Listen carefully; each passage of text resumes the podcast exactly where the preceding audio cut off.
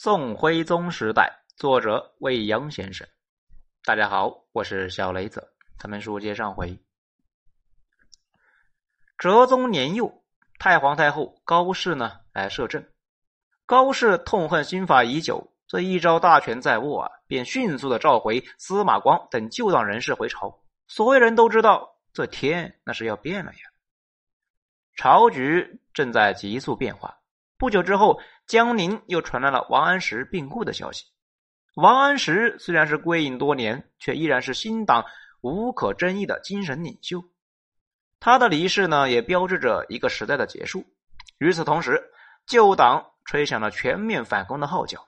一年之内呢，宋神宗和王安石先后离世，新党的一个骨干精英们呢，那犹如丧家之犬，措手不及之余呢，更感受到了彻骨的寒意。尤其是三蔡、蔡确、蔡京、蔡卞，他们已是出头的惠子，那非常的显眼且扎眼。东京城内山雨欲来风满楼，这首先呢遭到重击的是蔡确，被一贬再贬，这就让常随他左右的蔡京呢那惊恐不已呀。他足不出户，茶饭不思，族兄离京的那一天呢，蔡京都没有办法去汴河码头送别。据说啊，现场有人愤愤不平，痛骂蔡京忘恩负义，实属小人。蔡卞则不置一词，他太了解蔡京了，本质上他们是同一类人，自己人又怎么会骂自己人呢？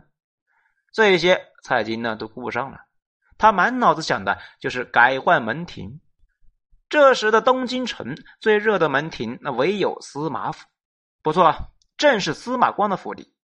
司马府前，蔡京是辗转徘徊多次，可就是呢找不到一个合适的机会迈进去。司马老夫子才学满天下，这样的人可不是几句马屁、一顿痛哭流涕呢就能够混过去的。蔡京焦急的等待着机会，熬过了一段挠心挠肝的艰难时光，机会呢那还真就来了。说起来呀，在官场上，无论有多着急的事情，都得有章法。没有章法，病急乱投医，不仅呢于事无补，只能够让局面更糟。人在官场多看一看，再看一看，多等一等，总是必要的。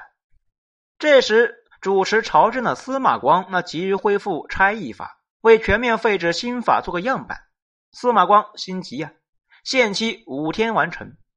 旧党臣僚们呢就觉得这太急切了呀，那根本不可能实现呢。旧党之人，那可以挑挑拣拣、讨价还价，甚至呢发牢骚。听闻此消息，蔡京却是如获至宝。时任开封知府的他，硬是抓住了这不是机会的机会。五天，蔡京呢，居然在五天内，在其辖区内的开封、降福两县，真的就将一千余人的全部改故意为差役，并且无一人遗漏。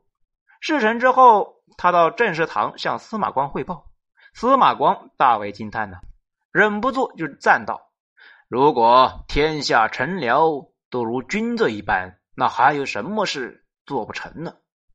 蔡京原本呢就有能力之名，经过此事，司马光更是对蔡京刮目相看。可以说，蔡京的一只脚已经是跨进了司马府。蔡京心生窃喜啊，以为这一下能够顺利过关了。可惜呢，他还是想简单了呀。司马老夫子是爱才之人，他一心呢想要全面废除新法，更因为疾病缠身，只争朝夕。这眼见蔡京如此能干，他便想既往不咎，重用蔡京。至于蔡京的品德，他应该是心中有数的。不过想做事就得用人，他也有信心用好蔡京。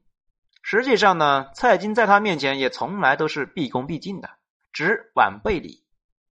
其实自古以来，所谓的大奸之人呢，也多是能力超群之人。这样的人之所以疑惑天下，自身作恶呢，固然不可饶恕，无人驾驭也是重要的原因。这些人，很多人都是能力干力，如果管理得当，驾驭有道，便是治世能臣。只是啊。当他们脱缰以后，无人管得了，便会铸成大错。可惜司马光有心，其他旧党人士呢，无意呀。他们对蔡京兄弟那是深恶痛绝已久。旧党们站在台阶的位子上面，冲着蔡京那是猛烈的开火，痛骂他无节操、无底线，直至见风使舵，谄媚司马光。苏辙抨击的是最为激烈，而且呢角度新颖。在他看来，蔡京疾风骤雨、五日改法，其目的呢就是故意扰民，引起百姓对旧党的不满。在苏辙的笔下，蔡京那是一无是处。甚至呢，不足以与士大夫相提并论，这是连蔡京的进士出身都不愿意承认了呀。这就相当于一个大文豪痛骂一个大书法家是文盲。苏辙诗文了得，这玩起政治来呢，也是有失公允。蔡京哪有如此不堪呢？这也是再次证明，党争之下是非已经是不重要，党同伐异才是第一位的。党争之祸，那由此可见，苏辙出手自然是非比寻常。朝廷议定呢，罢蔡京开封府事，出手真定府，也就是呢今天河北石家庄镇定县。开封是首都，真定府在宋辽边境，有贬谪之远，可见旧党呢对蔡京之恨呢。可惜蔡京还未成型，苏辙及旧党又改了主意。他们认为蔡京无才无德，不过是仗着族兄蔡确呢担任宰相，弟弟呢是王安石的女婿，才敢飞扬跋扈、蛮横无理的。而真定府去辽国也不远，是军事重镇，如此要地，岂可托付呢？表面上呢是担心边疆有事啊，蔡京误国嘛。细细的讲究起来呀，他们可能也是担心蔡京在边疆立功，从而呢弄巧成拙。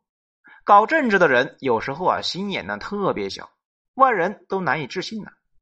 然后就改贬蔡京知城德军，同样是在边疆啊，不过是更偏远的小城。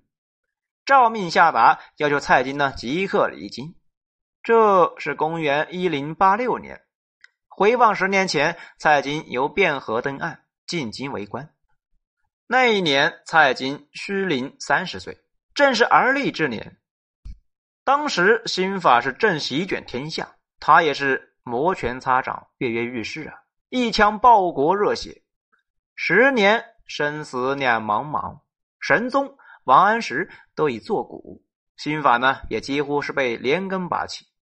新党十多年的心血几乎是毁于一旦，而蔡京一介不惑，两班兵白，辗转官场多年，费尽心机钻营，所得功名富贵。皆付流水，十年金冠如梦，转眼万事成空。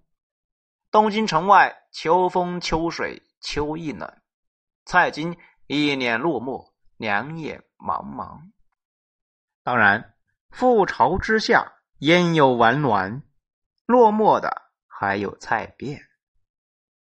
欲知后事如何，请听下回分解。我是小雷子，谢谢收听。